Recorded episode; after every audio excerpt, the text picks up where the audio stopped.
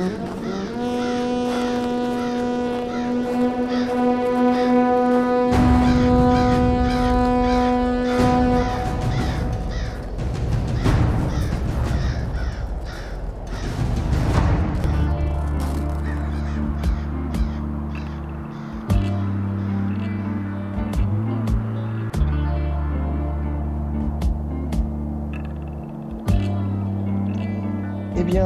bonsoir à tous et à toutes, et bienvenue dans cet épisode 3 du Son du Mur, euh, que je co-présente, moi Geoffrey, avec John et Nymphadora. Salut Salut. Euh, ça va, vous deux? Bah ouais, toujours. Ouais, c'est ça, ça va. Euh, alors, je vais faire juste le programme rapidement de no- de notre épisode. Euh, donc, ce sera un épisode euh, habituel. Nous aurons des news, parce qu'il s'est passé plein de choses. On aura un débat. Euh, vous verrez quel sera le sujet dans quelques minutes. Et on aura, comme d'habitude, nos recommandations en fin d'épisode. Euh, voilà. On va commencer par les news et je vais laisser la parole à mes co-présentateurs pour les premières news. Nymphadora, c'est à toi. Alors, moi, je vais commencer avec les news de la garde de nuit. Et euh, plus particulièrement, je vais vous parler de l'estival. Parce que je ne sais pas si vous avez remarqué, mais cet été, pendant la diffusion de la saison 7 de la série, euh, étant donné que le forum et le wiki n'étaient toujours pas disponibles, nous avons du coup décidé de, euh, rédiger euh, toute une série d'articles et de chroniques en lien avec la série télé, mais pour donner un angle de vue livresque de ce qui se passe dans la série télé. Euh, et donc, euh, bah, du coup, on a, on a enchaîné euh, 27 chroniques en tout. Ah ouais Euh, et ouais. Ah, j'avais pas compté, 27, c'est pas mal.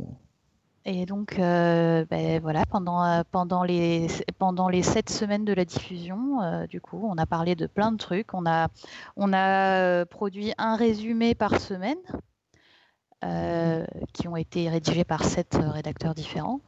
Parce qu'on a réussi à trouver un rédacteur pour, euh, de la garde de nuit euh, différent pour chacun des épisodes. J'étais assez fière. Ouais, ça c'est cool ça. Euh, et du coup, ça a permis d'avoir euh, une vision différente euh, de l'épisode de la semaine.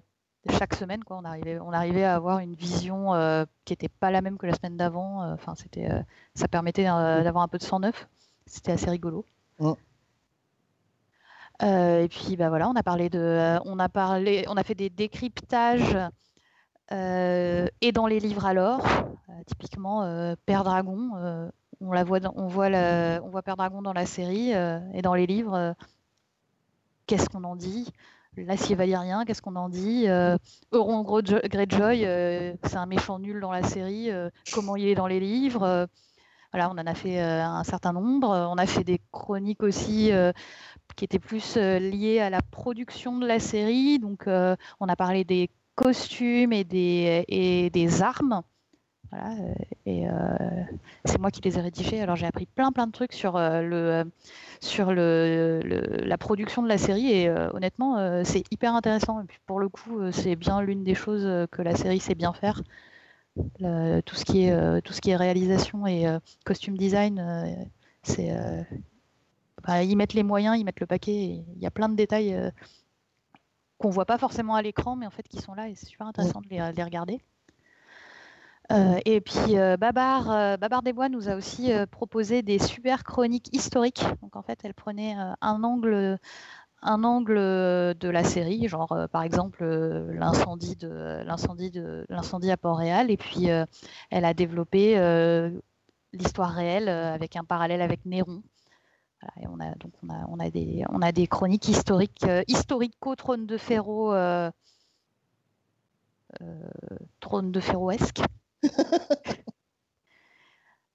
Et c'est hyper intéressant. Elle était très bien et c'était c'était un beau projet qu'on a mené euh, de main de maître, je trouve. On a vraiment bien géré. C'était vraiment cool à faire. Et bah, je pense que on réitérera l'expérience dans le futur. Euh, on va pas vous donner de date ni rien, mais euh, c'est ça nous, a, donné des idées pour faire d'autres chroniques en fait. Alors ensuite, si on continue dans les news de la garde de nuit, euh, on a aussi, à la toute fin de la saison, on a fait un petit épisode spécial du son du mur. Je ne sais pas si vous nous avez écouté, mais si jamais vous ne nous avez pas écouté, ben, vous pouvez aller voir sur le lien d'à côté sur YouTube. On a fait, un, on a fait un, mini podcast spécial pour vous donner notre feedback sur, sur la saison 7. Parce que je ne sais pas si vous vous rappelez, mais euh, euh, pour le podcast d'été, on avait fait euh, tout un, tout un podcast sur, sur nos prédictions de ce qui allait se passer dans la saison. Donc, bah, du coup, on s'est dit qu'il fallait quand même un peu qu'on débriefe après. Mm. Voilà, on, a espère, on espère que ça vous a plu. Hein. Ben oui, faites-nous part de vos commentaires, hein, comme d'habitude, évidemment. Jean-Jean, tu peux, tu désires enchaîner sur les autres news? Oui, tout à fait moi, je, vais parler des news un peu plus euh, littéraires. Donc, euh, il y a eu euh, pas mal d'annonces de, de parutions diverses dans, notre univers Westerosi. Donc, tout d'abord, on a une, nouvelle nouvelle de, George Martin qui va sortir, The, Sons of the Dragon, qui va sortir euh, normalement le 10 octobre dans une anthologie euh, qui s'appelle The Book of, Swords, pardon, euh, qui est une anthologie réalisée par Gardner Dozois, qui est donc un, ami de, George Martin et qui sera publiée chez Bantam. Donc voilà, est-ce qu'elle sera traduite un jour en France? Probablement, peut-être, j'espère mais euh, pour l'instant, elle va sortir, euh, en tout cas dans cette, euh, anthologie en anglais. On a également en parution, là on n'a pas vraiment de date, mais on a eu des nouvelles de Fire and Blood. Donc Fire and Blood, pour ceux qui n'ont pas suivi, c'est un, un, énorme projet de, de Georges. Je vais l'appeler Georges. Hein. tu un... Martine. Ouais. C'est c'est un énorme projet de Georges euh, qu'on appelle parfois le GRRM Arillion en comparaison au Silmarillion de Tolkien. Donc c'est censé euh, couvrir toute l'histoire des Targaryens, donc depuis la conquête de Westeros jusqu'à la rébellion de, Robert Baratheon. Donc euh, qui sera découpé en deux tomes normalement. Et donc c'est donc c'est une période qu'il a déjà décrite beaucoup dans différentes nouvelles, un peu dans euh, World of Ice and Fire, mais là, ça serait vraiment euh, un truc beaucoup plus complet. Et euh, il évoque la parution du premier volume en 2018. C'est ça. Donc on, espère que il a raison pour une fois dans, ses prévisions de, de parution. A priori pour celui-là, oui. Enfin, il n'y a pas de. Je pense qu'on n'aura pas de surprise à ce niveau-là. Après, on peut ah. toujours se tromper, hein. Mais bon. Après, dans son annonce, euh, il a dit que hopefully, euh, on n'aurait pas un seul, mais deux livres euh, dans l'univers de Westeros l'an prochain. Donc, croisons les doigts, quoi. Peut-être que le deuxième, ça, sera enfin, enfin Wins. Ouais, peut-être. Je, je, suis très optimiste. Euh, en France, cette fois, on a eu euh, la parution au format poche aux éditions J'ai lu du regroupement euh, des trois premières nouvelles de Dunkelhoff, donc euh, Le Chevalier errant, Les Péliges et L'œuf de dragon. Mm. Donc voilà, vous, pouvez les lire. Hein. C'est sorti le 13 septembre, si je dis pas de bêtises. Et, et ben voilà, c'est l'occasion pour euh, ceux qui n'ont toujours pas lu euh, aucune de ces trois nouvelles. En plus, la, traduction, elle a été euh, remise à jour, donc du coup, parce que initialement, il y avait quelques, quelques petites coquilles de traduction, donc maintenant, la traduction a été revue et corrigée. Donc c'est des, c'est des nouvelles au top du top, sans coquilles. Voilà. Même si vous aviez le premier recueil qui avait juste les deux premières nouvelles, bah, vous pouvez racheter euh, pour avoir les trois corrigés. C'est encore mieux. Mm. Et en poche pour l'emmener partout. C'est encore mieux. Voilà. Et euh, une dernière parution, c'est euh, la version graphique, donc en bande dessinée de de la troisième nouvelle, donc de l'œuvre de dragon, mais donc en anglais, donc de Mystery Night. Euh, c'est euh, fait par Ben Avery et Ben Avery et Mike Miller. Voilà, c'est publié par Bantam et c'est sorti le 8 août. Donc je sais pas du tout ce que ça vaut. Par contre, j'ai pas du tout, pas du tout vu cette, bande dessinée, mais voilà, si vous voulez lire la nouvelle en version, euh, en version graphique, c'est possible. Ah, c'est cool ça. c'est cool. Moi j'avais lu les, les, comics quand ils étaient sortis, ils avaient déjà fait les adaptations, euh, les deux premiers, deux premiers tomes. Et moi j'avais lu le premier, euh, The Edge Knight, et franchement c'était pas trop mal. C'était, c'était, bien. Moi j'avais lu, j'avais lu le premier aussi, c'était en VF je pense, donc mais je pense que c'était le même dessinateur et que ça avait juste été traduit. Mmh je n'avais pas gardé un souvenir incroyable. J'avoue que j'avais trouvé ça, bon, ça, ça se lisait, mais c'était pas. Euh, voilà, je l'avais lu parce que c'était euh, l'adaptation de la nouvelle. Je pense que j'aurais pas lu sinon, c'est pas, pas une bande dessinée qui m'aurait, euh, qui m'aurait transcendé. Je, mmh. le, je, le, confesse. Hein. Mmh. Après, la nouvelle, elle, elle est trop cool. Hein. Faut la lire. Hein. Si vous l'avez pas lu, ah, allez-y. Oui, la, la, nouvelle est cool, mais moi, moi, j'avais trouvé qu'elle rendait mieux en livre qu'en en bande dessinée. J'avais trouvé ça assez, assez aride euh, comme bande dessinée. Mais bon, c'est voilà, c'est mon avis euh, complètement euh, subjectif. Bon, bah, c'est très bien. Donc, c'était au niveau des, de l'édition, donc papier, tout ça, tout ça. je repasse la parole à Nympha qui va nous parler de nouvelles dans le monde, comment je vais dire ça, audiovisuel. Oui, tout à fait. Alors en fait, on a aussi appris cet été deux nouveaux projets. Un premier projet dont euh, George Martin est le euh, producteur exécutif sur HBO. Donc euh, en fait, HBO prépare une adaptation du livre Who Fears Death de Neddy Okorafor. Donc, euh, euh, euh, c'est un livre qui se passe dans un futur post-apocalyptique au Soudan. Et alors, le background, il n'est pas forcément super, super funky parce que tu as un groupe de, de peau claire qui s'appelle les Nourous qui mmh. oppriment un autre groupe qui ont la peau sombre, les Okeke. Mmh.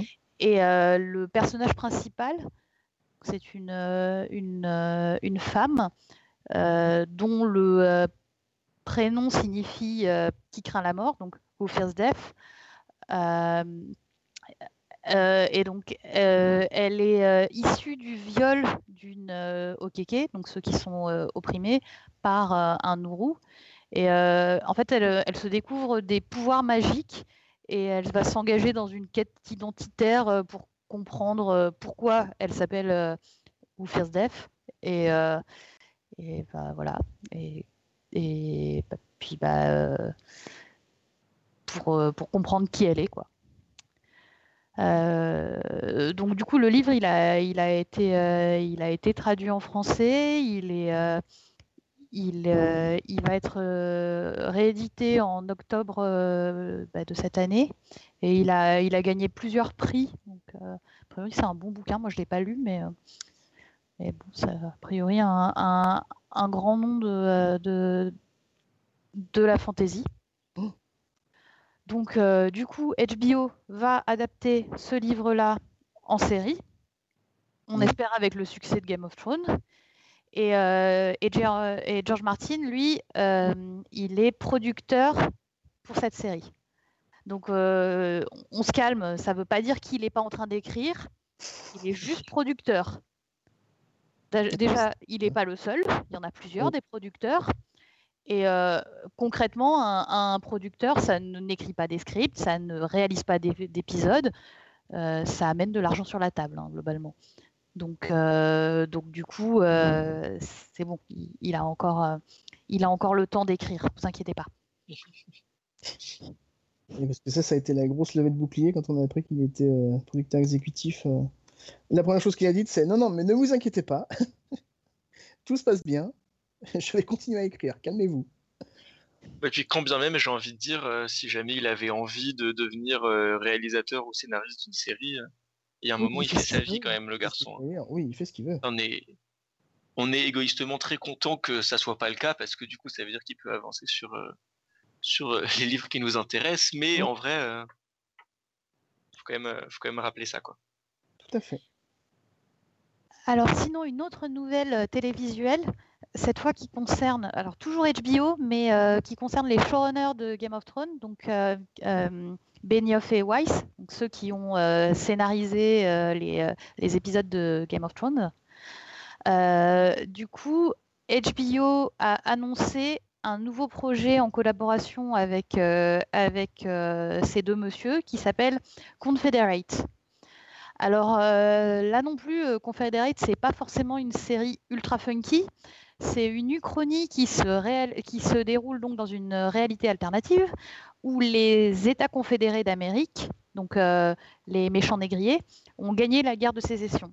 Et du coup, euh, la, nation américaine alternative euh, bah, a, a, pérennisé l'esclavage et bah, le temps a passé, l'esclavage s'est modernisé d'une certaine façon, donc on a, on a une vision économique de l'esclavage.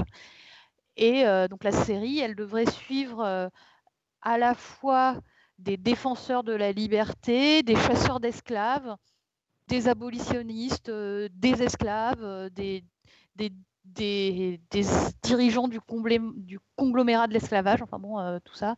Et tout ça dans un espèce de de grand bazar euh, avec, euh, avec les prémices d'une nouvelle guerre de sécession. Ah, euh, Alors du coup, en fait, aux États-Unis, cette annonce, ça, ça, ça, fait une énorme levée de bouclier parce que les gens ont accusé, ont accusé Weiss et Benioff d'être un peu suprémaciste blanc. Et euh, enfin, il y, euh, y, a eu tout un débat sur le fait que euh, la série c'était raciste, c'était colonialiste. puis surtout bon, autant de autant de, de, Trump avec avec Charlottesville, tout ça, c'est pas mm. forcément c'est pas forcément un sujet supra,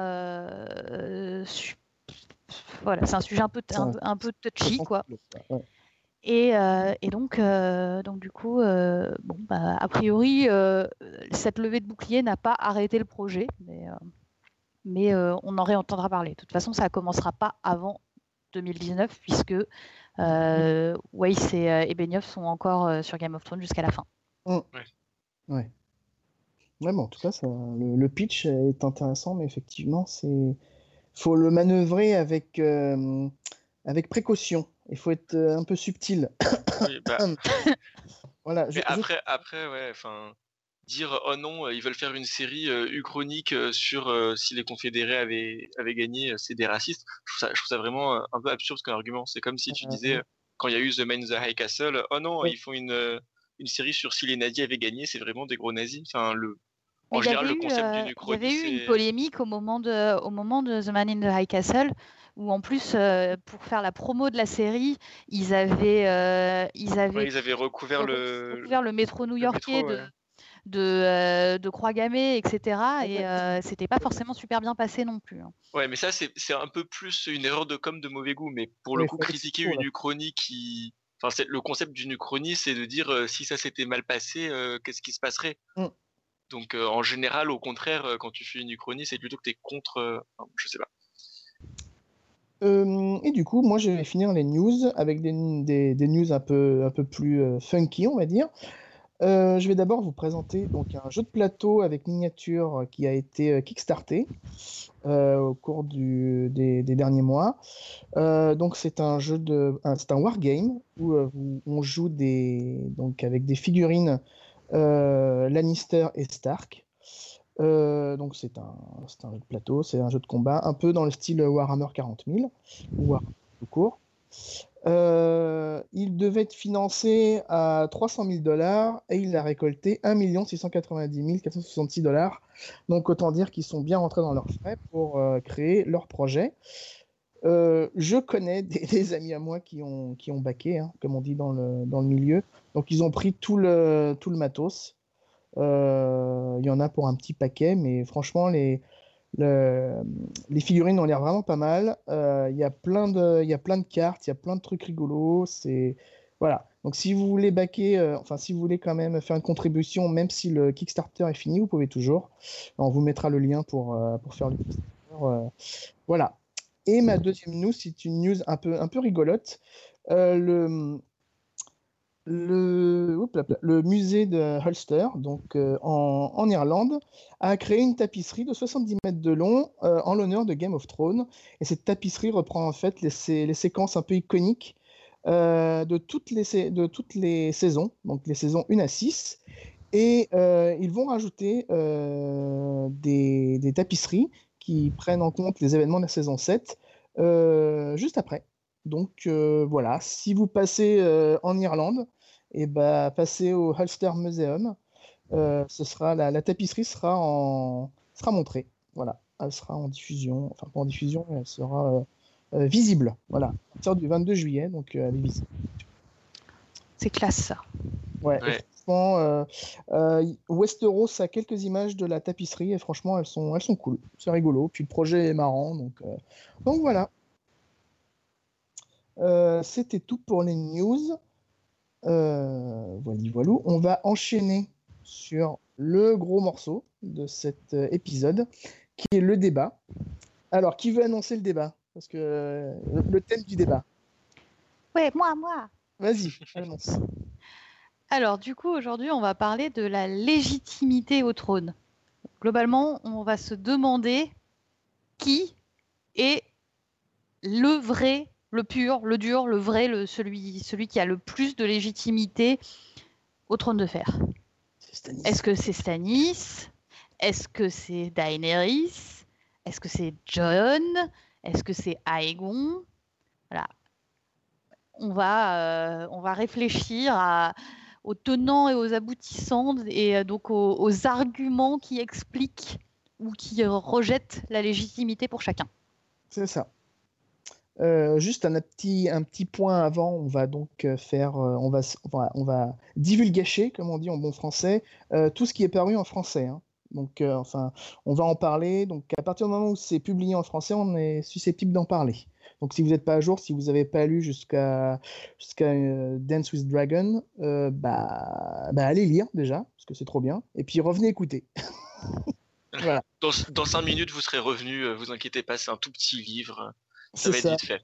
Il fait, non, mais de toute façon, vous n'allez pas pouvoir le lâcher. Vous allez lire super vite. C'est clair. On euh, rappelle aussi qu'on ne parle pas du tout de la série, euh, en l'occurrence. Donc, ne euh, vous inquiétez pas si vous n'aimez pas la série. Et tant pis pour vous si vous voulez qu'on parle de la série, parce que c'est pas du tout le sujet là. On parle vraiment. Je préfère le rappeler parce que avec tout ce qui s'est passé dans la série, c'est.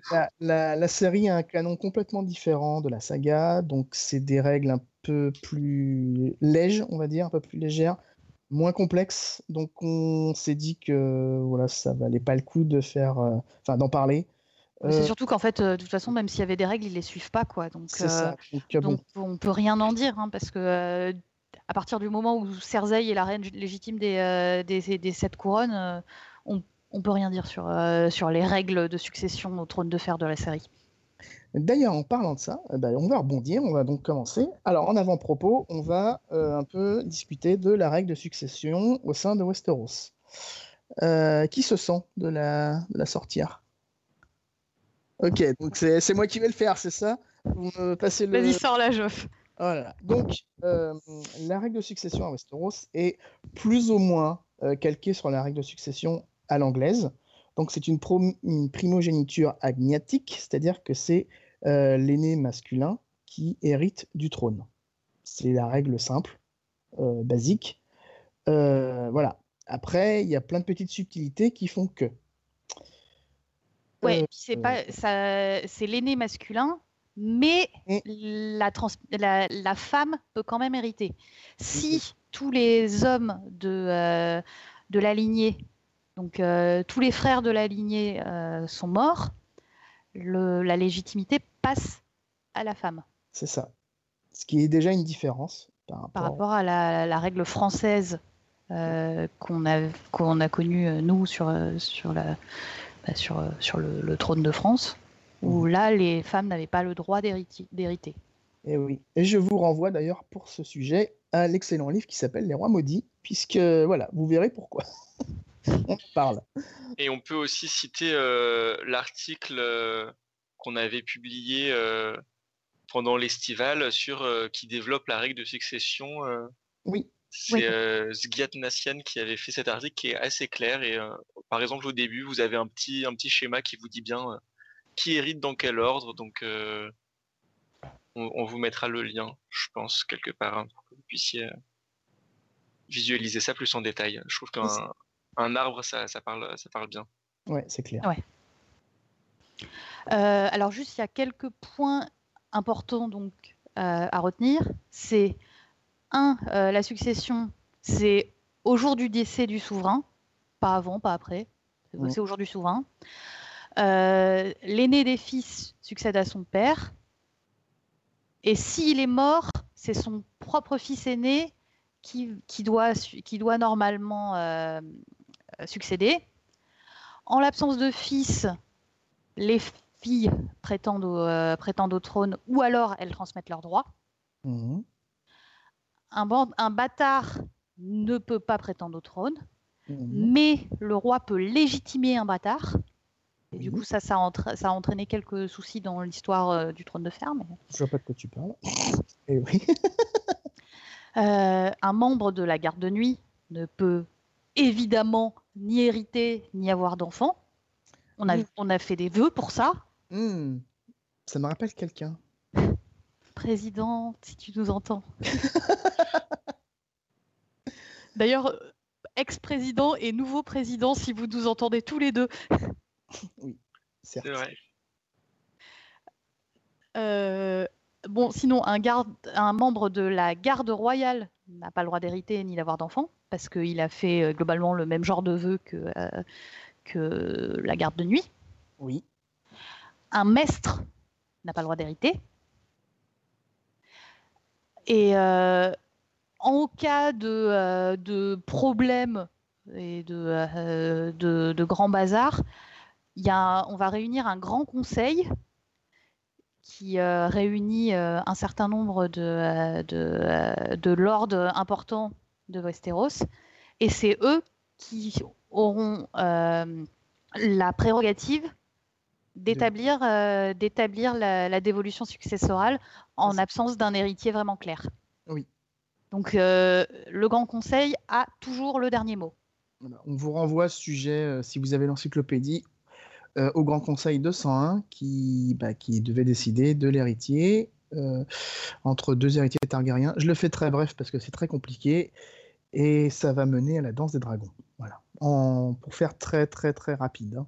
Je, je, précise absolument rien parce que c'est tellement compliqué que voilà. Euh, je vais juste rajouter un truc, si je peux me permettre.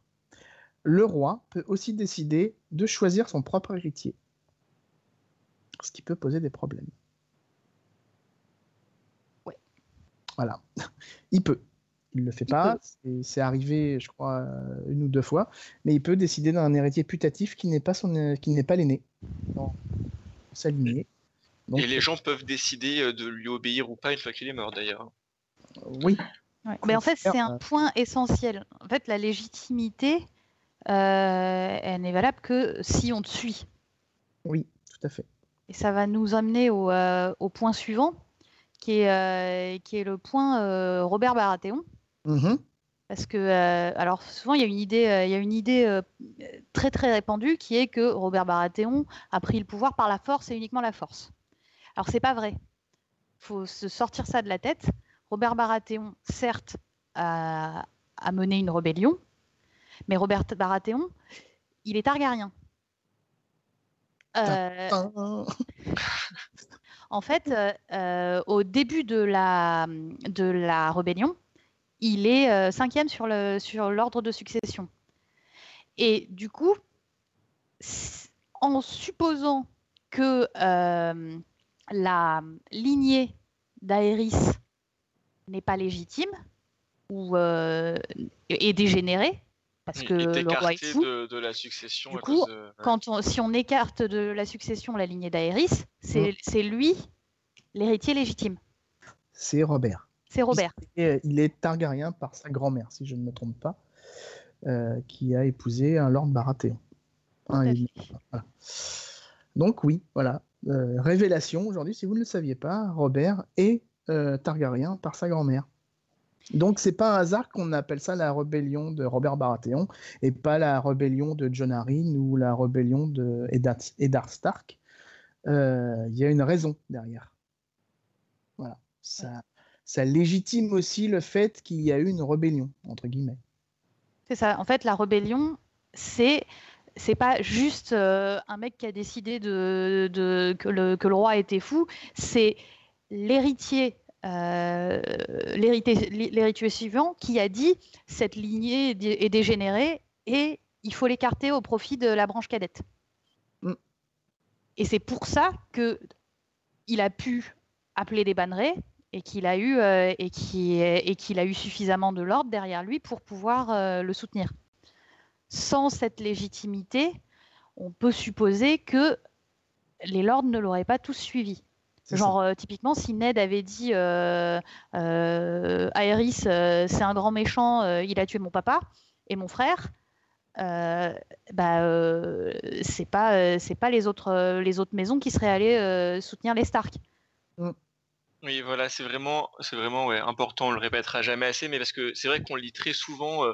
oui, mais en fait, entre Rhaegar et Eddard, ils ont juste choisi celui qui avait le plus de charisme et celui qui a gagné le plus de batailles. Pas du tout. Rhaegar, il aurait eu aucun aucun charisme aurait été peut-être un peu compliqué, mais il aurait pas gagné de bataille, il aurait été pas très charismatique.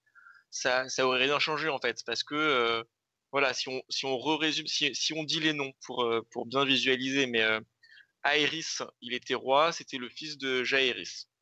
Bon, mmh. si on enlève Aerys parce que Aerys est fou et qu'on enlève ses enfants parce que c'est les enfants d'un roi fou et que donc ils sont dégénérés et ça a déjà été fait euh, dans l'histoire des Targaryens qu'on supprime une lignée parce qu'ils étaient dégénérés.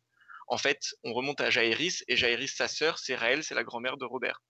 Donc on est vraiment tout près. C'est vraiment pas euh, oui, je remonte à 15 générations et là j'ai une tante euh, qui s'était mariée avec le cousin du roi de machin. Enfin, on est vraiment tout près. ils, sont, cousins, ils sont, ils sont vraiment cousins proches. Euh. Là, clairement, ça sort pas d'un chapeau. C'est, il est, il est, comme on disait tout à l'heure, il est cinquième sur la liste de succession. Donc euh, voilà. Et donc du coup, se pose la question désormais de savoir qui est le l'héritier, qui est le successeur de Robert. Euh, on va partir du principe que les enfants de Robert et Cersei, bon, que sont Geoffrey, Myrcella et Tommen bah, On sait très bien de qui ils sont, donc ils sont, ce sont des bâtards. Donc ils n'ont techniquement, enfin même euh, assurément, aucune légitimité sur le trône. Alors déjà, ils ont, ils ont aucune légitimité sur le trône quand on est omniscient et, on, et quand on sait qu'ils sont bâtards. Bien sûr. Si vous vous placez à la place, si vous vous placez comme banneret de Westeros. Euh, Stanis qui vient vous expliquer que euh, les trois enfants euh, sont des bâtards, même si le lecteur sait que c'est vrai, le, le, banneret, lui, il, ne le sait pas. Donc du coup, le, le, banneret, il peut très bien se dire non mais Stanis c'est juste un oncle jaloux. Donc il faut bien distinguer ce que c'est le lecteur de ce que c'est l'habitant de Westeros. C'est pas la même chose. Et donc du coup, la légitimité euh, qu'on accorde à Stanis versus la légitimité qu'on accorde aux enfants euh, de Cersei, vu qu'elle vu qu'elle vient des bannerets, vu que c'est les bannerets qui, euh, qui, qui, accordent leur foi dans leur roi, bah, c'est pas la même que celle que les lecteurs accordent au roi. Stanis. bon, Stanis, il est quand même du coup troisième, même si on garde Tommen et Myrcella qui arrivent donc avant officiellement. Donc les, officiellement, les, héritiers de Robert, c'est Tommen puis Myrcella. Pour le coup, par contre, tous les bâtards de Robert, on, les dégage parce que c'est des bâtards, ils n'ont pas été légitimés, pardon, ils n'ont rien à faire là. Mm. Donc on a. Tommen et Myrcella. Il y en a un qui a été reconnu, mais être reconnu, ça ne veut pas dire être légitimé. Hein. Edric Storm, il est reconnu, mais il n'est pas légitimé. Robert n'a pas levé sa bâtardise. Il est toujours souillé du, péché de, bâtardise.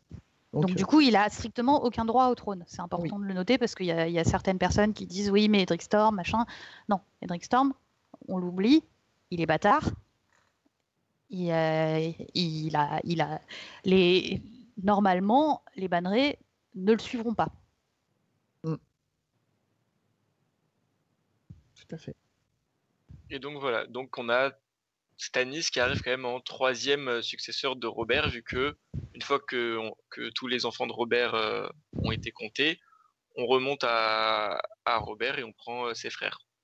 Oui. Donc Stanis, ensuite les descendants de Stanis, et après les descendants de Stanis, ça aurait été Renly, mais donc toute façon, il est mort. C'est ça, parce qu'il a voulu aller, il a voulu pisser un peu plus loin que ce qu'il devait, et puis voilà. Non, mais j'aime bien Renly, hein, mais bon. Il affronte son frère aîné quand même. Merde, un peu de respect. Euh, oui, vous avez compris, je suis fan de Stanis, c'est mon roi légitime, Stanis. Hein. Voilà, je, le dis, je le répète haut et fort. Vive Stanis. Euh, donc, effectivement, comme l'indiquait John, euh, une fois que Stanis, si Stanis légitime, entre guillemets, sa descendance, bah, c'est Shoren donc c'est sa fille, ce qui peut poser des soucis vu que c'est une femme et qu'on a vu plutôt que les femmes sur le trône, c'est un peu compliqué. Ouais, théoriquement c'est possible. Oui, mais dans les faits, ça s'est jamais vu. Ou alors, non, c'est jamais vu. Même pendant la danse des dragons. Bah, non, c'était une reine contre un roi. Et, et in fine, c'est le roi qui a gagné. D'accord, ok. Bah, je me suis... ils, sont, ils sont un peu tous morts, mais. Oui, mais euh, euh, après, il est enfin, c'est lui qui, euh, c'est lui qui avait, qui avait récupéré la, la, couronne et et Rhaenyra qui était, qui était, qui était à Père Dragon, qui, qui a dit non. Hmm. enfin, c'est un Sir Kristen Cole qui a, qui a fait de de son demi-frère le, le, le, roi et donc qui qui a décrété que c'était lui le roi et donc euh, c'était lui qui avait le trône de fer. C'est ça. Pour, ce, pour cela, on vous renvoie aux deux nouvelles qu'a sorti euh, Martin, euh, que sont The Rock Prince et The Princess and the Queen, qui racontent par le menu la danse des dragons. C'est. Ou bien vous pouvez lire l'article de, de Nymphadora qui résume assez bien ça aussi. Tout à fait qui était l'article, euh, c'est devait être l'article sur comment tuer les dragons, je pense. c'est ça, ouais, c'était l'article, euh, l'article sur la mort des dragons, euh, parce qu'en fait, on s'est servi de prétexte de la mort des dragons pour raconter la danse des dragons, qui, est le moment où la plupart des dragons sont tous morts, quoi. Ouais. Qui, et d'ailleurs, l'article était vraiment cool. J'ai appris, j'ai appris des trucs parce qu'il y a quand même des passages que j'avais un peu zappé. et du coup, c'était vraiment sympa. Je tenais à le dire. donc après Stanis, euh, qui d'autre est légitime? Qu'y a-t-il d'autre? Parce que je ne vois personne d'autre que Stanis.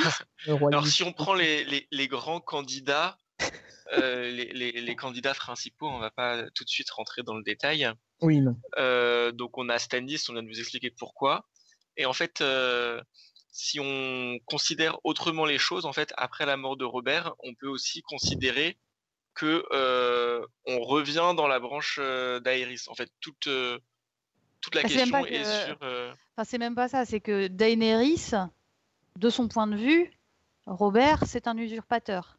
Donc c'est pas qu'on va revenir à la branche d'Aéris, c'est que c'est que Daenerys va reprendre le trône qui lui, qui lui revient de, euh, de droit et qui lui a été arraché par Robert, qui est un usurpateur et qui n'aurait jamais et qui est, qui est un détail de l'histoire et qui n'aurait jamais dû qui n'aurait jamais dû avoir le trône et donc on va, on va aller, euh, on va aller euh, effacer ce, passage de l'histoire pour retourner à la vraie branche légitime, qui est la branche de Aéris. Et donc sur la branche de Aéris, en théorie sur le papier, c'est Daenerys l'héritière. C'est ça. Voilà, c'est ça, à un détail près, qui est que, euh, comme le lecteur l'a appris dans le tome 5, Aegon est toujours vivant ou serait toujours vivant. Il y a toute une théorie qui fait d'Aegon un faux Aegon. On va pas rentrer dans ce débat-là aujourd'hui parce que on, va pas s'en sortir. ça, sera peut-être un autre débat un autre jour. Euh, mais... Donc là, on va considérer que Aegon est effectivement Aegon comme il le prétend. Et dans ce cas-là, en fait, c'est si on si on garde la lignée d'Aerys, c'est Aegon en fait le le vrai héritier, vu que dans la lignée mâle principale, la lignée mâle principale, dans la lignée mâle principale, primogéniture ag, machin là, primogéniture agnatique. Oui. la lignée mâle principale, le fils aîné de Aerys, c'est Rhaegar. le fils aîné de Rhaegar, c'est Aegon. On arrive à Aegon. Alors, il y a débat parce que il y a le Grand Conseil de 101 qui a dit l'inverse. On y revient. Alors, en fait, parce que concrètement, qu'est-ce qui s'est passé? Il s'est passé que Aerys était vivant, Rhaegar est mort. Il s'est fait tuer par, euh, par Robert. Mm. Euh, à ce moment-là, Viserys était déjà né, il avait genre 6-7 euh, ans, mm. et Aegon était un bébé. Mm. Et il était vivant. Aerys a dit Mon héritier, c'est Viserys ce qui n'est pas faux, hein, si on suit la règle. Si on suit la règle, si on suit la règle de, euh, du Conseil de 101, c'est le cas. Parce que le Conseil de 101, il a dit quoi? Il a dit non, le petit-fils qui est, qui est un bébé va passer après, euh, après le fils qui est plus grand, qui est et qui a une et, en fait on a une la, la proximité prime sur, les, sur, le, sur le droit d'aînesse. Donc, il y a quand même débat sur euh, qui est l'héritier d'Aéris. Mm. Concrètement, suivant comment on interprète les précédents, soit c'est Viserys, soit c'est Aegon. Mais, mais Aerys, lui, il avait fait son choix.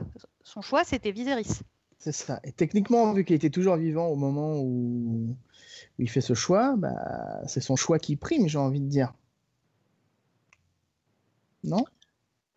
Oui, euh, on peut considérer ça, mais euh, cela, dit, cela dit, même si on considère que Viserys était plus légitime qu'Aegon, ce qui est euh, effectivement un débat, ce qui est effectivement appuyé par, qui semble appuyé par la décision du Conseil de 101, qui n'était pas exactement dans les mêmes circonstances quand même. Mais parce que là, à ce moment-là, c'était, c'était, il y avait un problème de femmes aussi. C'est ça. Donc le Conseil de 101, de femmes et de débilité aussi il voulait pas donner, euh, il voulait pas donner à une, ligne, à une lignée femme. Euh, donc bref, enfin bon. Du coup, mais, mais, de toute façon, si la décision d'Aerys était de faire de Viserys son héritier, ça veut pas dire que euh, sa décision était de faire de Daenerys son héritière après la mort de Viserys. Bah oui, mais du coup, il avait, il avait déjà enlevé la branche de Rhaegar dans son. Enfin, une fois qu'il est passé à Viserys, il peut plus revenir sur sur Aegon à la mort de Viserys. Ah ben pourquoi pas il n'a pas dit jamais Aegon, il a dit Viserys avant Aegon. Non, mais du coup, du coup Aegon n'a pas de légitimité, donc, donc Aegon ne peut pas hériter de Viserys. Bah, Aegon a quand même la légitimité pas d'être un homme. mais il n'a pas les, droits. Enfin, sa, lignée a été, a été reconnue comme écartée. C'est ça. Non, non, non. Une fois, une fois que tu as écarté cette branche-là, tu peux pas revenir sur cette branche-là. Parce que sinon, euh, ben, euh, du coup, ça voudrait dire que en vrai, il avait une légitimité et que du coup, le règne de, Viserys n'avait pas vraiment lieu d'être. Non, en fait, pour moi, il faut pas voir les choses comme ça. Il faut plutôt se dire, euh, Aerys a décidé de faire euh, proximité plutôt qu'Enès. Donc, il a fait proximité plutôt qu'Enès. Donc, si on fait la règle de proximité, ça fait Raegar puis Viserys. Raegar est mort, donc on arrive à Viserys. Mais ensuite, toujours par la proximité, il n'y a plus d'hommes au niveau 1, on passe au niveau 2. Et là, le niveau 2, c'est Aegon. Non, le niveau 2, c'est Robert Baratheon. Puisque, euh, puisque Aegon, il s'est fait, euh, il a été annulé. Ça y est, on a, on, a, coupé la branche. Si on a coupé la branche de l'arbre, euh, du coup, on peut pas revenir sur la branche après. Oui, mais pour moi, on coupe pas la branche de l'arbre en fait. C'est juste qu'on parcourt le, on parcourt le tableau dans un autre sens quand on décide de faire proximité plutôt que NS. On dit pas, j'irai jamais plus bas que mes fils. Parce que euh, c'est pas ça qu'il dit en fait. Il dit pas j'irai jamais plus bas que mes fils. Il dit je fais d'abord mes fils et ensuite si j'ai plus de fils, bah, je passe au petit-fils. C'est ça proximité plutôt qu'aînesse. C'est tu parcours horizontalement plutôt que verticalement. Ouais, non, pour moi, tu, euh, pour moi, du coup, ça veut dire que euh, tu as enlevé, le, tu as enlevé la, la, légitimité à la, à la branche, à la branche de l'aînesse. Hmm, bah, pour passer, à la branche, euh, pour passer à la branche numéro 2, qui est la, la branche. Ça- euh, Ça dépend comment il le fait en fait. Ça dépend comment il le fait. S'il le fait en disant Alors, je veux pas fait, que la ligne concrètement, Raegar concrètement, il voulait, euh, il voulait déshériter Raegar, on le sait. Oui. On, on le sait. Oui. Donc, du coup, Oui, euh, concrètement, euh, concrètement, mais- euh, il en voulait pas d'Aegon, mais euh, ça, mais ça c'est ce qu'il voulait, mais lui, il l'a probablement justifié comme tu l'as fait d'ailleurs par la décision du Conseil 201, qui disait pas on déshérite cette branche parce qu'on les aime pas, qui- mais qui disait on privilégie la proximité vis-à-vis de l'Aînesse. Et là, on- à, à aucun moment on dit cette branche n'est pas légitime. Oui, mais On on, dit dit, juste- euh, on dit juste cette branche, euh, cette branche, on, euh, cette branche, on, on l'oublie. Donc du coup, Non, si on l'a oublié alors une fois, on l'a, on si on l'a oublié la première fois, on peut pas revenir dessus après. Pour moi, on dit pas, on dit pas du tout on l'oublie. On dit pas du tout on oublie la branche. On dit on prend d'abord les plus proches. Mm. Oui, pour moi, je suis assez d'accord avec Jean-Jean. ouais. C'est pas on oublie la branche, c'est la... c'est cette branche-là, on voilà, on C'est plus loin, donc on verra après quoi. on verra après. C'est vous me voyez pas là, mais là je fais des gestes en disant tu te pousses, tu vois, c'est c'est oui, je vois plus comme ça. Et Ah surtout non, moi, je le vois vraiment comme euh, c'est bon, on a, on a zappé cette branche-là, parce qu'après, si, si la couronne re-retourne au, euh, à Aegon, bah, euh, ça en fait, euh, ça, en, euh, ça, en ça, en f- ça fait du, euh, ça fait du roi euh, Viserys une, euh, un détail de l'histoire en fait. Enfin, du coup, ça lui enlève de la légitimité, et donc du coup, jamais Vis- Viserys ne nommerait Aegon comme étant son héritier. ah bah oui, Non, mais. Viserys, de toute façon, Viserys, Viserys, il a des son enfants, héritier, ses enfants à lui. Oui, Oui. mais après, c'est après du coup, s'il n'avait pas d'enfant, son héritier, ce serait Daenerys. Il dirait Mm. pas à, il Mm. dirait jamais à, ah ben non. En fait, du coup, on va aller à mon neveu qui est qui a failli être le roi. Il pourrait pas parce que du coup, il, du coup, c'est une façon de se de se de se délire. Donc du coup, forcément, ça, de facto, la branche, elle est, euh, la branche, elle est coupée, quoi. Et Ouais, du coup, euh, du d'accord. coup, Daenerys, euh, Daenerys, euh, elle tient sa légitimité de, de Viserys. Ah oui, ça, oui. Mais... Euh, Bon, après, sinon, Daenerys, euh, juste au, cas- au cas où, elle, elle tient aussi sa légitimité de trois dragons. hein. Oui, bon, euh, ça, ça aide quand même vachement, surtout face à un. Aegon dont on n'est même pas sûr que c'est le vrai, qui n'a aucun moyen de prouver son, son ascendance. C'est juste un mec, qui, euh, un mec qui sort de nulle part et qui dit Salut, coucou, j'ai les cheveux, les cheveux argentés et je m'appelle Aegon. C'est pas forcément un, un argument super. Oui, non, mais après, tu as, tous ces détails politiques euh, qui sont est-ce que euh, je reconnais qui il est, est-ce que je le reconnais pas? Mais si on part du, du- si on part du postulat que Aegon est Aegon, euh, y a, y a... c'est pas évident que c'est Daenerys euh, l'héritière de Aerys. hein. C'est Non, ça. mais Je pense que dans le cas. c'est concrètement, c'est pas évident, mais concrètement, si tu te places comme étant un banneré, un, un, un mec à Westeros, un mec qui va être au grand conseil à Westeros et qui va choisir, parce que du coup, il y aura forcément un grand conseil, parce que là, C'est tu ce c'est trop le bazar. Oui. Qui tu prends? Ah bah. ça, Ah bah, va- si tu tu prends la- suis tu la prends- loi, Tu prends la nana qui a trois dragons et qui peut prouver son ascendance. Tu vas pas prendre le mec, euh, le mec dont tu sais même pas si, euh, tu sais même pas s'il est vrai. Et Daenerys, elle a Dorne derrière elle, qu'il a- ils l'ont suivi depuis super longtemps. Oui, parce qu'ils savent pas que Aegon existe. C'est ça. Il y a aussi Ouais, mais du coup, ils, ils- sont en train de l'apprendre à la fin, du, euh, à la choix, fin du truc. Et, tout le monde Euh. est dubitatif. Tout le monde est en train de se dire, mais attends, il sort d'où ce type-là?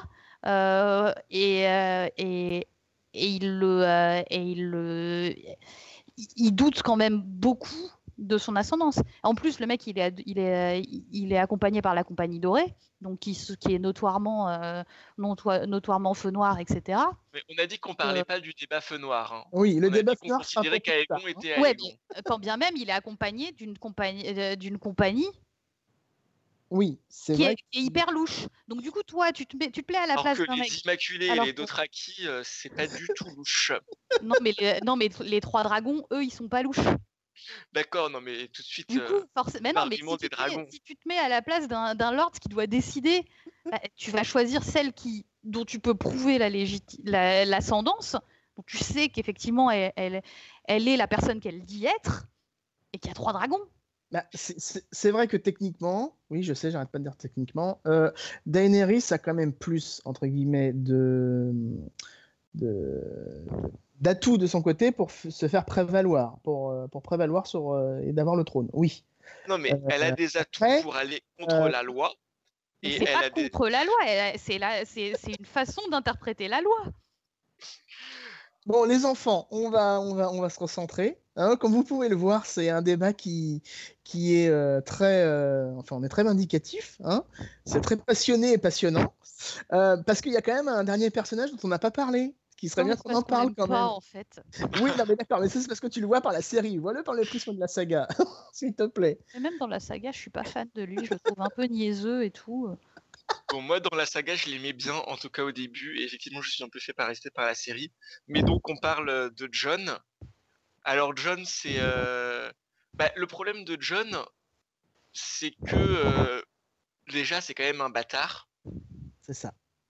Euh, il aurait potentiellement été légitimé par Rob, mais est-ce que cette légitimation a du sens et est-ce qu'elle peut être reconnue et surtout est-ce qu'elle compte sachant qu'il a été légitimé comme fils de Eddard Stark et pas du tout comme fils de Rhaegar. C'est quand même beaucoup de est-ce que. Oui, et même si John avait, même si John avait été légitimé, en fait, euh, d'un point de vue strictement de la loi, il est derrière Aegon. C'est ça. Juste pour préciser, parce que tout le monde n'est pas au courant, on part du principe que euh, John est le fils de Raegar et de Lyanna. Hein, voilà, bon, ça a été acté dans la série. Dans la saga, on a plein d'indices qui vont vers là, mais ça se trouve, ça sera autre chose. Hein, mais bon, il y a peu de chance. Mais voilà, c'était juste pour préciser les choses. Allez-y. Continuons. ouais, donc du coup, on en était au fait que effectivement, John, c'est le, petit frère de Aegon. Donc déjà, il y a des doutes sur, il y a des doutes sur, euh, sur est-ce que Aegon, il a, il a, il a suffisamment d'arguments face à Daenerys. Du coup, John, qui est son petit frère, qui en plus est un bâtard et qui a en plus le même problème que, euh, que Aegon, à savoir que lui, personne ne peut prouver qu'il est, qu'il est le fils de Rhaegar, mm. bah, il euh, n'y a pas un seul lord pendant un grand conseil qui lui donnerait, la, qui lui donnerait la, le trône. Clairement. Mm. Je, je, pense, que des, je pense que des trois prétendants euh, Targaryens, euh, John, c'est celui qui a la plus faible, euh, la plus faible légitimité, enfin qui a, le moins de chance techniquement. Après, là où John pourrait avoir un intérêt, c'est que si John se marie à Daenerys, il lui apporte une légitimité en plus. C'est vrai, mais c'est pareil pour Aegon. Oui. Oui, d'ailleurs, c'était à Daenerys, c'est réglé. C'était le c'était le plan euh, c'était le plan de, de, de Aegon déjà. Hein. Il veut montrer à Daenerys qu'il est digne d'elle pour pour l'épouser. Ah bah c'est sûr que là ça, ça résout et les problèmes. en soi ça, ça, ça, résoudrait très très bien les problèmes puisque comme ça bon bah c'est bon et, d'ailleurs ça a été un, moyen de, de, résoudre aussi les problèmes dans l'histoire targarienne hein, parce que euh, à la fin de la danse des, dragons on a on a marié les deux lignées qui étaient antagonistes et qui se sont battues et comme ça ça a permis de, euh, de faire une vraie réconciliation et euh, hop ça a réconcilié les deux lignées. Là, c'est pareil. Au final, bon, bah, si on marie Aegon slash John à Daenerys, bon, bah, c'est bon, on a une Targaryen et puis voilà quoi. Oui, ça serait plus simple. Après, est-ce que les deux accepteront C'est. Et surtout, est-ce que Daenerys acceptera? Parce que t'as un pouilleux qui arrive et qui fait Eh, au fait, je suis ton neveu, soit, enfin, soit légitime, soit un neveu bâtard. Il n'y a que dans la série où ça se passe rapidement. Hein. je veux dire, bon, euh, Daenerys est quand même au fait des, de, la réelle politique, et si elle doit faire un mariage politique, c'est pas euh, des, des, des, mecs lambda qu'elle va choisir. S'il faut qu'elle assoie son, sa, légitimité, son pouvoir, son ascendance, elle va choisir quelqu'un d'une grande famille. Après, je... Après, c'est pour ça aussi que du coup, Aegon est parti euh, conquérir Westeros. Hein. C'est ça. À la base, il, il, est, il, est quand même, il est quand même en mode je vais conquérir Westeros pour après euh, montrer à ma tante que je suis digne d'elle, on va se marier et, euh, et du coup on, régnera ensemble. Parce que Aegon, il a quand même conscience de son, de son souci de légitimité face à sa tante. Oui. Bah oui, et de ouais. Bah, il sort un peu de nulle part quoi. Après l'autre l'autre argument qui pourrait aller dans le sens euh, que Daenerys pourrait avoir intérêt à se marier à Aegon, c'est que effectivement euh, de par son mariage, elle peut faire une alliance avec une grande famille et c'est très bien. Mais mmh euh, le, problème que moi je vois à ça, c'est que euh, ça veut dire qu'elle favorise une famille vis-à-vis d'une autre, vis-à-vis de toutes les autres en fait. Donc en un sens, se marier à Aegon, ça permettrait de dire je fais pas de favoritisme. Parce que si Daenerys elle se marie avec un Lannister, bah t'as les Stark, les Tully, les Haryn qui vont être pas contents. Si elle se marie à un Haryn Enfin, je dis n'importe quoi, mais systématiquement, ça va faire des jalousies. Donc c'est vrai que se marier avec un Targaryen. Non, et puis concrètement, il n'y a pas beaucoup il y a plus beaucoup d'hommes à marier euh, côté euh, côté euh, Westeros aussi. Hein. Ils sont un peu tous morts hein, maintenant. Il y, a bien Euron qui veut la, qui, qui veut la pécho, mais.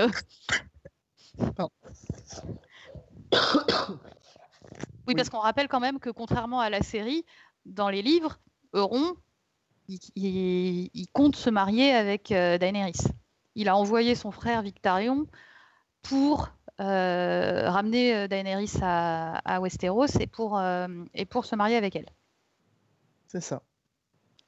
Et bah, voilà, et globalement, bah, il n'y a plus grand, il a plus tant de lords de, de, de lord qui bah, d'elle, quoi.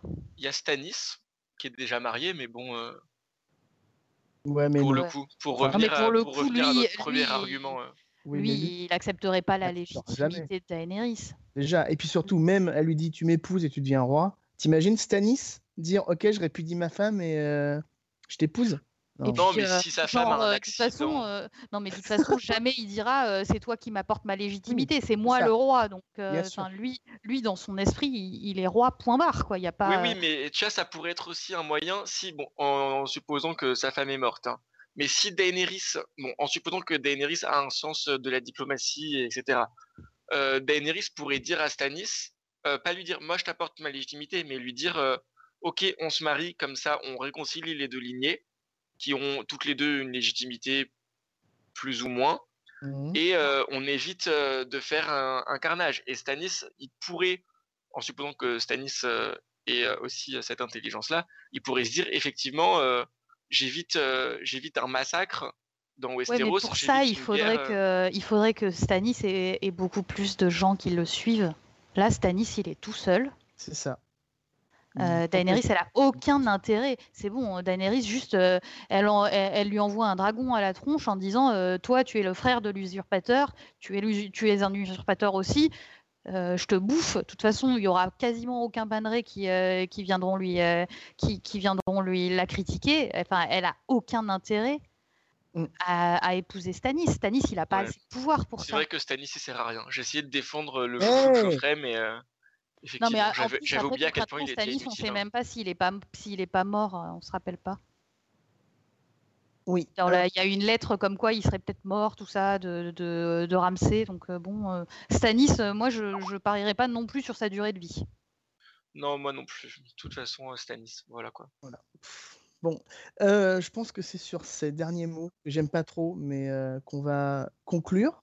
On va un peu faire le, hum, le wrap-up, comme on dit. On a oublié un tout petit point. C'est ça, ce que j'allais dire. Est-ce que vous voulez qu'on parle de ce dernier point? Ouais, parce que moi je l'aime bien. C'est une... En fait, c'est une de mes théories préférées. Alors, je la trouve hyper élégante. Pour finir. C'est pour finir. Euh, donc, on s'est posé la question des héritiers de, Stanis. On revient au début du, euh, de, notre, euh, de, notre, discussion. donc, on a dit bon, les héritiers de Stanis, c'est Shoren. Shoren, c'est une petite fille et en plus Shoren, elle a la grise écaille, tout ça. serait, c'est une maladie qui peut se réveiller à l'adolescence. Bon, Personnellement, je parierais pas sur sa durée de vie. Et quand bien même c'est une fille, donc du coup, grand conseil, tout ça, tout ça, est-ce qu'on lui accorderait euh, la couronne? C'est pas sûr.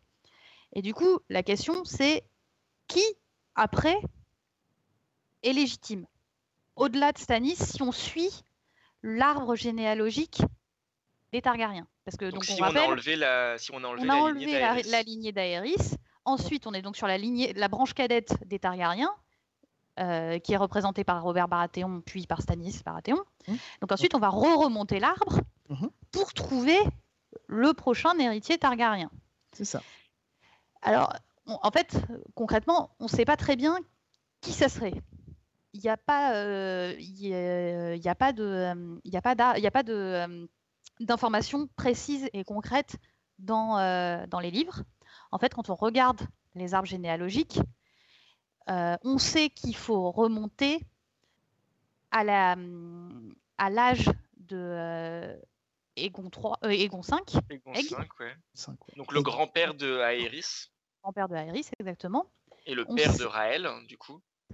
Et donc du coup, en fait, la légitimité viendrait des enfants de ses sœurs. Aegon 5. Hein. Aegon 5. Voilà, donc, Donc, ses Aegon sœurs, 5 a deux sœurs. C'est Daela et Rae. Mhm. On sait qu'elles se sont mariées, on sait qu'elles ont eu des descendants. On ne sait pas qui sont ces descendants. Voilà. Mais il y a une théorie que moi j'aime bien qui dit que les descendants soit de, de, soit de Rae, enfin le, premier descendant sur la lignée, ça serait Robert Harrin.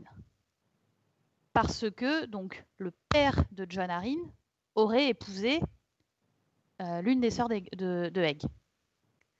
Et donc du coup, vous me suivez là, vous êtes, euh, vous êtes donc vous avez le père de, euh, enfin vous avez John qui est euh, qui est fils euh, euh, d'une sœur de Egg, son fils Robert Harrin qui est en train de se faire empoisonner par Littlefinger. Et vous avez Littlefinger qui essaye de caser Sansa dans les pattes d'un certain Harry l'héritier. Harry l'héritier, c'est l'héritier de la maison Harrin. On vous montrera, on, vous mettra en photo un arbre de, de, de la maison Harrin pour que vous voyez bien. Voilà, parce que, en fait, Harold Harding, parce que pareil, dans la famille Harrin, c'est très compliqué vu qu'ils sont tous morts. Mm. Donc après Robert Harrin, qui est donc le fils de John Harrin, on doit remonter à la sœur de John, qui s'appelait euh, Alice, et qui elle a eu euh, plein d'enfants, mais qui sont un peu pareil, tous morts. Mais son petit-fils, c'est euh, Har- Ah. Harold Harding, donc Harry l'héritier. C'est ça. Voilà. Donc c'est le petit-fils de la sœur de John Harrin. Et c'est lui, alors concrètement, ça c'est sûr, c'est lui le deuxième dans la, dans la ligne de succession Harrin. Donc l'héritier de Robert Harrin. Donc c'est l'héritier de Robert Harrin, sachant que Robert Harrin, il est quand même vraiment pas en bonne santé et que Littlefinger est un peu en train de le tuer pour vraiment- caser Sansa avec le vrai héritier de la maison Harrin. Et là, vous voyez venir le, le grand plan machiavélique de Littlefinger. Harold Harring, en fait, bah, ce serait un Targaryen. Ce serait non seulement l'héritier de la maison Harrin, mais ce serait surtout le premier des descendants Targaryens une fois qu'on a coupé la, qu'on- une fois qu'on a tué euh, Stannis et Shoren Si vous Et remontez, voilà. si vous remontez sur l'arbre. Et Mm. en fait, c'est là que c'est là que prend tout son sens la, euh, les- le- la présence de ce fameux Harold, euh, Harry l'héritier qui sortait un peu de nulle part dans Dance with Dragons. Et on se demande bien euh, pourquoi est-ce que euh, Littlefinger essaye de, ca- de- de le caser avec Sansa, parce que bon, euh, voilà quoi, quand même. Mm. Sansa, euh, c'est pas n'importe qui non plus.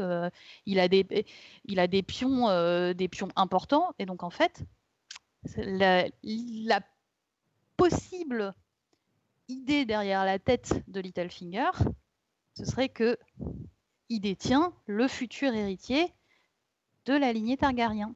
Si on oublie la branche, euh, la branche euh, de, de Aerys. Et voilà, comme ça, vous voyez, tous les plans de Littlefinger ont un sens. Et voilà, il est en train de se créer son propre héritier. Voilà, donc allez voir, allez voir vraiment des arbres généalogiques pour, euh, pour visualiser ça. euh, ça sera plus simple. Parce que. C'est bon. Voilà. Mais bon, tout ça, euh, ça marche que si, euh, que si tous ces gens survivent à Daenerys et ses dragons, comme nous l'a bien expliqué Nympha. Ça. Exactement. Il y a quand même trois dragons. Et comme dit Martin, quand on a trois dragons, ça permet de calmer beaucoup les insatisfaits. Euh, voilà, je pense qu'on peut euh, clôturer ce, ce- ce mini débat discussion sur la légitimité. Euh, comme vous pouvez le voir, c'est un sujet qui est très compliqué, complexe. Euh, on peut pas trancher parce que au bout du compte, ce qui va compter, bah, au-delà de la légitimité, c'est quand même euh, malheureusement la force. C'est euh, qui va être celui qui va arriver à s'imposer face aux, aux autres prétendants et voilà. Ouais. Qui est-ce qui aura euh, récupéré les voix de tous les petits copains quoi En fait, la, la légitimité, elle n'a de sens La légitimité est que quand on te suit. Voilà, la légitimité est un moyen et pas une fin. Donc euh, voilà. Oui. que- Alors Chris nous dit dans l'oreillette, euh, ouais, en fait, euh, tout ça, ça, au final, ça va se, se finir par, euh, mais c'est qui qui est la plus grosse? C'est ça, c'est un petit concours de quéquette, effectivement. La plus grosse armée, évidemment. oui, on fait un bisou à Chris.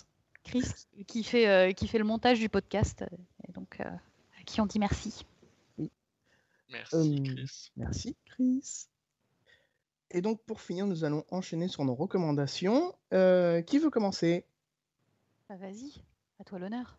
Ok. Euh, alors moi, ma recommandation, ça va être euh, une télé-réalité. Alors attendez, ne fuyez pas, ne partez pas en courant. C'est une télé-réalité qui passe sur Netflix, une série qui s'appelle Terrace House, Boys and Girls in the City, et c'est une télé-réalité japonaise. Et c'est la télé-réalité qui va vous faire aimer la télé-réalité. Je, je, m'explique. Vous avez donc trois filles, trois garçons. Euh, ils ont le droit de sortir, ils travaillent. ils ont du contact avec l'extérieur, leur famille vient les voir. Euh, bref, c'est pas du tout comme ici, c'est pas des gens enfermés 24 heures sur 24. Voilà.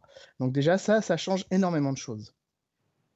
Et euh, il y a un truc qui est vraiment excellent, c'est que ça permet aussi de voir euh, le Japon tel qu'il est aujourd'hui et de voir que le problème de natalité au Japon s'explique très facilement. je m'explique parce que voilà, ils mettent des plombes à se séduire. Mais quand je dis ils mettent des plombes, c'est même moi je suis un champion du monde à ce, niveau-là. Hein. C'est juste pas possible. bref, regardez, c'est très kiffant, ça se regarde très facilement. Euh, je vais pas rentrer dans les détails parce que voilà, j'ai pas 36, j'ai pas 36 heures à parler. regardez, si vous voulez en savoir plus sur la société japonaise, c'est vraiment un truc à pas manquer. Voilà. redis comment ça s'appelle hein? Terrace House. Et euh, sur Netflix, vous en avez deux. Vous en avez un qui se passe à Hawaï et un qui se passe à Tokyo. Et il faut prendre Terrace House, euh, Boys and Girls in the City. Ok, donc c'est une vraie télé-réalité, c'est pas une série qui romance. Ah oui, euh, c'est une vraie télé-réalité, ils sont filmés 24 h sur 24. L'un des trucs qui est quand même assez impressionnant, c'est que vous avez des animateurs qui vous disent qu'il y a eu des clashs, mais on vous les montre pas les clashs. c'est et puis c'est très japonais, donc il y a aussi des moments où il s'excuse. C'est euh, oui, excuse-moi, je t'ai dit ça. Enfin, voilà, allez voir, c'est génial. Alors là, comme ça, ça me fait pas, genre, pas trop trop rêver, à vrai dire, mais euh, ça a l'air vraiment absurde ton truc. Ça a l'air super bizarre, ouais. Je sais pas d'où tu sors tes recos. Mais euh, après Transformers, je sais pas, je sais pas d'où tu les sors. Attends, j'ai failli faire pire que Transformers. Hein. Je vous le ferai pour la prochaine fois, mais euh, la prochaine fois, ce sera un truc encore plus, encore plus dark underground. Mais bon, c'est à vous les recos. Ok, bah je vais enchaîner. Alors du coup, moi, la mienne, elle est, euh, elle est quand même un peu plus, euh, plus mainstream. Hein. je vais, je vais vous parler d'un bouquin qui s'appelle Les douze rois de Characaille. Alors c'est un, un livre qui a été écrit par euh, Bradley Beaulieu, euh, qui est sorti euh, en français l'an dernier chez Brajlon. Et c'est vachement bien. En fait, donc du coup, c'est un roman de fantasy qui est le premier d'une trilogie, a priori. le deuxième tome va, sortir incessamment sous peu chez Brajlon toujours il est sorti en anglais en début d'année. Et euh, a priori, il y aurait un troisième tome de prévu. Euh, alors donc ça se passe à Characaille et on suit euh, l'histoire d'une d'une jeune fille qui s'appelle Seda, qui est la louve blanche, qui est combattante d'arène. Et donc on va la on va la, on va la suivre pendant euh, ses aventures pour se venger des douze rois de Characaille, qui sont en fait euh, des, rois semi-légendaires. Donc ils existent, mais ils, existent depuis des centaines d'années. Ils ont des pouvoirs magiques, on ne sait pas très bien lesquels. C'est hyper mystérieux. Et en fait, euh, elle va avoir. En fait, donc sa mère s'est fait tuer quand elle était jeune par ses rois et elle retrouve un carnet de sa mère qui va lui donner des indices pour pouvoir potentiellement réussir à euh, mettre à terre les rois. Et euh, en sus de ça, il y a des, euh, il y a des, euh, il y a des, il y a des espèces de terroristes qui viennent. euh, alors, elle n'est pas avec eux, mais eux aussi sont contre les rois. Mais, mais bon, enfin, n'empêche qu'ils ont, des, ils, ils, ils, ils utilisent des méthodes hyper violentes pour arriver à la chute des rois, alors que elle, elle, veut pas tuer la population. Enfin, voilà quoi. Le terrorisme, c'est mal, voilà. Bref. Et donc, et en fait, tout ça, ça se passe dans un univers qui est, euh, qui change vachement pour, euh, pour de la fantasy parce que c'est dans un univers un peu oriental. On est, euh, on est entouré de souks, d'épices, de, de, jolis tissus. on est au milieu du désert. les, les, les personnages, quand ils vont dans le désert, ils, se, ils se baladent sur des bateaux. Hein, Ils n'ont ils ont pas des bateaux sur l'eau, ils ont des bateaux sur le sable. Et, vraiment, l'univers est hyper bien fait. Et, euh, et le mystère est vachement bien rendu. En fait, on, en apprend petit à petit un peu plus sur les douze rois. On réalise qu'il y a peut-être euh, des, euh, des tenants, des aboutissants qui, dépassent de beaucoup l'héroïne et qui expliquent probablement les motivations des rois. Enfin, on est, on est, on est vraiment dans un, dans, un mystère très bien construit. Donc j'ai beaucoup aimé ce roman. En plus, il est très girl power. Seda, elle est trop cool. Eh ben merci Nympha. Ouais, Euh, ouais, ça a l'air sympa. Oui, ça a l'air très sympa. D'ailleurs, je tiens à signaler que j'ai une dédicace de Beaulieu, puisqu'il était venu en même temps que, euh, je me souviens jamais du nom, euh, Les Salauds Gentilhommes. Scott Et- Lynch Oui, de Scott Lynch, merci. Et du coup, bah, j'ai son, j'ai sa dédicace et j'ai les 12 rois de Charakai aussi. Bah, Lillet Oui, ah bah, si tu voyais ma, si tu voyais ma liste de lecture, bref. bah, elle lit les- Et euh, ah, si, euh, un petit point euh, annexe, mais euh, les couvertures, elles sont trop trop belles. Elles sont faites par Marc Simonetti. Et Marc Simonetti, il a toujours autant de talent. Donc rien que pour ça, vous pouvez acheter les livres. C'est vrai que c'est quand même sympa. Marc Simonetti, d'un point de vue illustration, il se défend. C'est ça. Euh, Jean-Jean, à toi de finir. Eh ben moi, euh, j'ai beaucoup hésité pour ma reco parce que euh, j'ai plusieurs films que j'ai beaucoup aimés récemment. Et finalement, euh, je vais vous faire un livre aussi, en fait. Qui est d'ailleurs, si je ne m'abuse, que je lisais à la même époque que Nympha, tu lisais ce que tu viens de recommander. Donc du coup, je trouve ça un peu drôle. Et donc moi, c'est un livre qui s'appelle Six of Crows de Leigh, Leigh Bardugo, je sais pas comment ça se prononce, euh, c'est L-E-I-G-H son prénom. C'est une Israélienne qui a grandi à Los Angeles et qui a fait ses études à Yale. Yale. Et euh, Six of Crows, en fait, c'est une, euh, une duologie euh, qui se passe euh, dans un univers dans lequel elle avait déjà fait une trilogie que j'ai pas lue, qui s'appelait euh, la trilogie Grisha. Et en gros, c'est euh, c'est un monde euh, qui ressemble euh, c'est un, peu difficile à, qui ressemble un peu à notre monde euh, il y a quelques siècles. Euh, cette duologie se base dans une ville qui est très très fortement inspirée d'Amsterdam. Et en fait, moi, je compare ce livre à en fait à Ocean's Eleven dans dans un monde un peu plus fantasy médiévale. Pas tout à fait médiéval d'ailleurs, c'est c'est plus tard que le médiéval. Ils ont des pistolets, etc. C'est. euh, Alors moi, en fait, euh, du coup, je l'ai lu parce que tu m'en as parlé. Ah, du coup, tu l'as lu? Je l'ai T'as lu. bien aimé ou pas? Ouais, j'ai vachement aimé. J'ai trouvé ça- Et en fait, ça m'a énormément rappelé les salauds gentilshommes, justement. Ok, d'accord, Bah, effectivement, à, à chaque fois, on me parle effectivement des salauds gentilshommes quand je parle de ça, et c'est vrai que c'est euh, le même concept, ce concept de C'est on a un. Et puis un c'est surtout gang, le euh. héros, euh, c'est surtout le héros euh, qui rappelle beaucoup euh, Locke Lamora. Le petit côté euh, un peu j'en ai chié pour en arriver là et, et j'ai aucune limite, aucune pitié, mais en fait en vrai je suis quand même un peu un peu sympa, mais mais je le montre pas. Et euh, Ouais, en fait je euh, les deux, que Locke Lamora, moi, quand même. Il est beaucoup plus euh, sombre, je trouve, mais. Il a un côté beaucoup plus sombre. Mais je, vais, je vais juste finir mon synopsis quand même, parce que fait, j'ai rien expliqué. Euh, mais en gros, l'histoire, c'est qu'on a euh, donc un groupe de. Ils sont six. je dis- Oui, bah, Six of Crows, je suis vraiment débile. Euh, donc, ils sont six euh, qui montent un, un vol. En fait, ils doivent aller voler. quelque chose de très très bien gardé dans l'endroit le mieux gardé du royaume d'à côté. Enfin, c'est vraiment toute cette histoire de de casse du siècle, clairement, disons-le.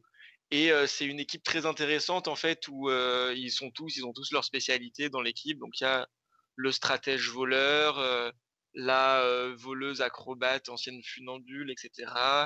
On a les gros bras. Pardon. On a les gros bras, on a la, entre guillemets, si je simplifie, la magicienne. c'est, je, me suis, je suis complètement perdu dans, dans ma recommandation là, mais c'est c'était vachement bien. En tout cas, les personnages sont tous très bien écrits, très intéressants. On a un système de points de vue, donc on a chaque chapitre est fait euh, du point de vue d'un des personnages, ce qui nous permet aussi de découvrir au fur et à mesure les choses. On a aussi un, toute une tout un thème en filigrane de, euh, de persécution de race, en fait, vu que euh, les pseudo-magiciens, donc qui sont les, les fameux Grisha, sont complètement persécutés, ils sont chassés, achetés il y, a des, y a des pays dans lesquels ils n'ont pas le droit d'exister. donc, tu as toute cette thématique qui est quand même très intéressante, qui fait qu'on ne lit pas juste un livre d'aventure comme ça. As des, d'énormes tensions au sein du groupe, des personnages qui sont complètement traumatisés par ce qui leur est arrivé dans le passé, toute une notion de, de bien et de mal en quelque sorte, de est-ce que la fin justifie les moyens? Est-ce que parce qu'on m'a fait du mal, j'ai le droit de faire du mal et de devenir clairement un monstre psychopathe ou pas? Enfin, il y a plein de sujets très intéressants, en plus du fait que les personnages sont très attachants et que l'histoire et l'aventure entre guillemets est très prenante. Enfin, c'est moi j'ai vraiment beaucoup aimé. Ouais. Et je confirme, moi aussi j'ai vachement aimé. En plus, ça se lit vraiment super bien, c'est tout seul. C'est rapide, c'est bien, c'est écrit, enfin, c'est hyper efficace. Quoi. Moi, je l'ai lu en anglais. Je sais pas ce que vous la traduction. Ça a été traduit. Euh, ça a été traduit. C'est sorti en 2015 en euh, anglais, c'est sorti en 2016 en français. Je sais pas du tout ce que vaut la traduction, par contre. Pareil, je peux pas dire. Moi, je viens de le juste de le rajouter sur ma liste d'achat. Voilà, comme ça. voilà, parfait. Hop, parce que tu me l'as bien vendu là. Euh, ben voilà. Je pense qu'on peut finir sur, sur ça. Vous, à moins que vous vouliez rajouter un petit, un petit truc. Bah, non, bon, on m'a interdit de, recommander mes films, donc euh, j'ai rien à rajouter. Bah, du coup, c'est sur ce, sur ce message de plein de désespoir de, John qu'on va se quitter, euh, en espérant que l'épisode vous aura plu, que vous aurez appris des choses. Vous aurez compris euh, que Daenerys c'est elle la, vraie héritière, la seule. Non, on va pas relancer alors. non, n'écoutez pas, c'est Stanis. non mais sûrement pas. Euh, en espérant que le, son bah, ce soit un petit peu mieux que voilà, on essaye de faire à chaque fois mieux. Hein. Euh, on est désolé si jamais c'est pas c'est pas parfait. On fait de notre mieux euh, pour que ce soit toujours plaisant pour vous. et comme d'habitude, vous n'hésitez pas, vous nous faites des commentaires, des messages. on est toujours preneur du, du bon et du moins bon. Hein, dites-nous, hein, parce qu'on n'est pas on n'est pas parfait. On fait souvent des choses pas bien, mais si on nous dit pas, on peut pas deviner. Euh, Mais soyez gentils quand même, hein, parce que bon, on n'est pas, enfin c'est pas la peine de nous insulter, tout ça. Hein. Vous pouvez nous dire les choses, on les écoutera. Euh, c'est ça. pas la peine d'être méchant. C'est ça. Mais notre communauté, elle est cool, donc ça va. Ils sont gentils. Euh, on vous fait des bisous. On fait des bisous à Chris. Oui, merci Chris. Et puis on vous dit bah à, cet hiver pour le podcast de l'hiver. Voilà, bisous. Salut. Salut.